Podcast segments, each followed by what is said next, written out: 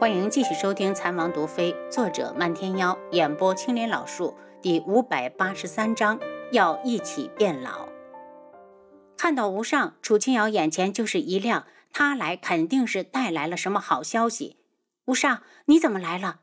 小姐，我查出暗国公和童屋的关系了，他们是师兄弟。吴尚急急的道：“救走童屋的人就是暗国公，我听到他们的谈话后就没敢再留下去。”他们人在哪儿？楚清瑶一脸惊喜，早出城了。我是在城外碰到他们的，看方向应该是往赤罗国去了。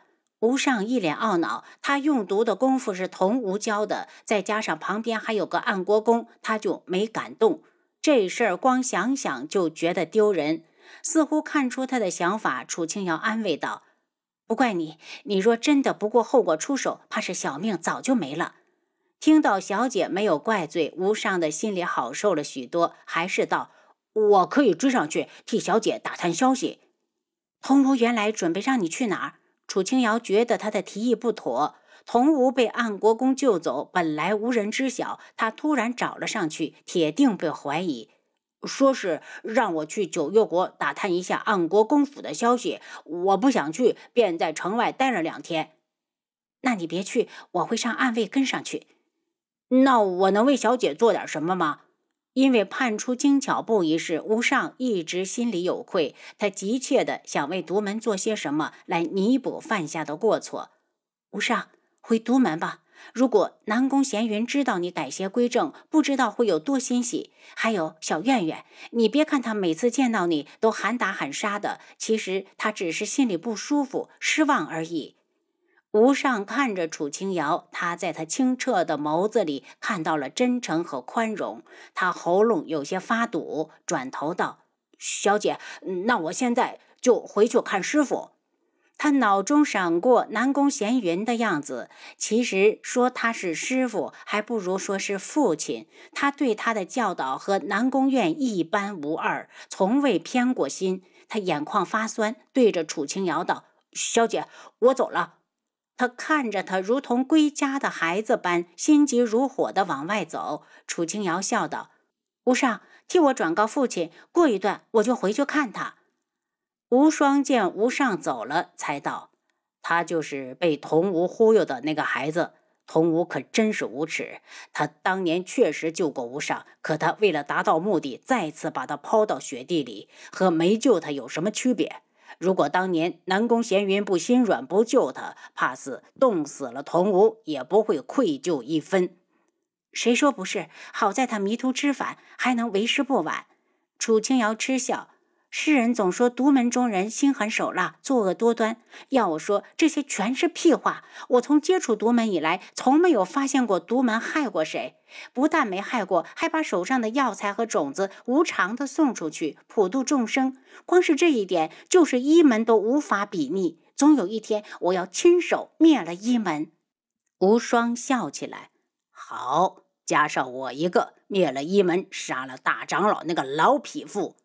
提到一门，楚清瑶的眉头就蹙了起来。好久没一门的消息了，大长老那个冒坏水的老东西，不知道最近在干什么，在想什么？无双心疼的看着他，在想大长老应该找机会把他除去。顿了下，他又道：“三长老是自己人，到时候就让他接手一门。只要静主在，谁接手都一样。”三长老也不敢在明面上反抗靖主。如果让靖主知道三长老的心不在他那里，绝对会除去一己。楚清瑶想了想，话是这么说，但还是应该把三长老推上去，有个自己的人掌权，对我们也有利。无双笑了下，那我们就打个赌，看谁能先把大长老杀了。赌什么？楚清瑶似笑非笑，脸上带着清丽的颜色。赌无双一开口，他就抢着道：“不如我们赌云离，我赌她会嫁给你。”无双一脸无语。云离现在可是天树老人的宝贝徒孙，我去见他都得被他横挑鼻子竖挑眼，还谈什么娶嫁？事在人为，精诚所至，金石为开。楚清瑶觉得这两人有戏。阿尤，你能不能别和我说这些？无双有些无奈。那。太子殿下想让我家娘子和你说些什么？轩辕志一身紫色锦衣从外面进来，看向无双的眸子冷了几分。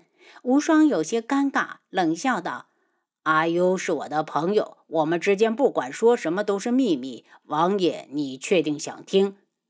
本王自然没那个心情听一些家长里短的小事。既然你来了，不如和我去书房，我有事找你。”他敲打了一句，马上归入正题：“我也去。”楚清瑶道：“阿楚，我和无双有事要商量。他远道而来是客，你去厨房让他们多做几个菜，给太子殿下接风。”轩辕志没让他去。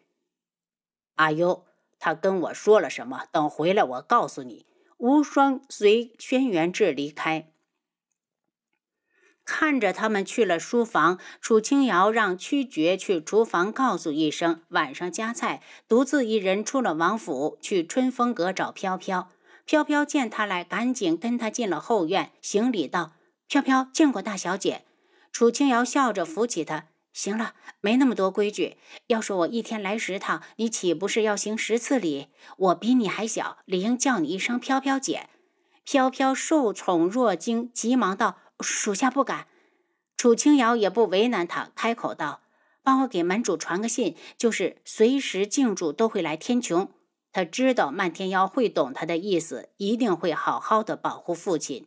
有漫天妖在，他也没了后顾之忧。”书房内，轩辕志和无双相对而坐。无双道：“王爷想要说什么？靖主要来了。”轩辕志话落，无双就腾地站了起来：“你的身份暴露了，也可以这么说，是靖主发现了冰河里的人不对，下令让童屋调查。童屋居心不良，对阿楚起了色心。被拒绝之后，查都没查，直接就回复靖主说：‘本王回来了。’”无双越听脸色越黑，到最后已经怒不可遏，气愤的道：“童无算是个什么东西？既然他作死，我一定送他下地狱！”见轩辕志不语，无双压了压心头的火气：“那现在我们怎么办？”上次与靖主一战，轩辕志漫天妖败的有多惨，光想想他到现在还心有余悸。天穹的事我会处理。你只要管好属下，别让重要的事外传即可。轩辕志的意思很明显，如果靖主来了，不用别人插手，我怎么能不管？你根本不是他的对手。无双的声音有些大。你出手就能打赢他？轩辕志一脸冷漠。如果无双真有这本事，他还用得着如此做？总得尽一份力试一试，不到最后鹿死谁手还不一定。无双道：“我天穹能位列四国之一，自然有一套保命的手段。你的好意，本王无法接受。”轩辕志目中带着一丝怒意，不知道是对谁。无双嘲弄的咧了下嘴：“既然你如此的不识好歹，那就随你。若你天穹被灭了，也许我九月国还能趁乱成为第一强国，何乐而不为？”轩辕志看着他。还有一事，就是暗国公和童无，你要帮我杀掉他们。童无敢对阿优有非分之想，已是非死不可。这事儿不用你操心。还有阿优，如果你死了，我就把他带走，让他做我的太子妃。无双挑衅的道：“你不要你的云离了？”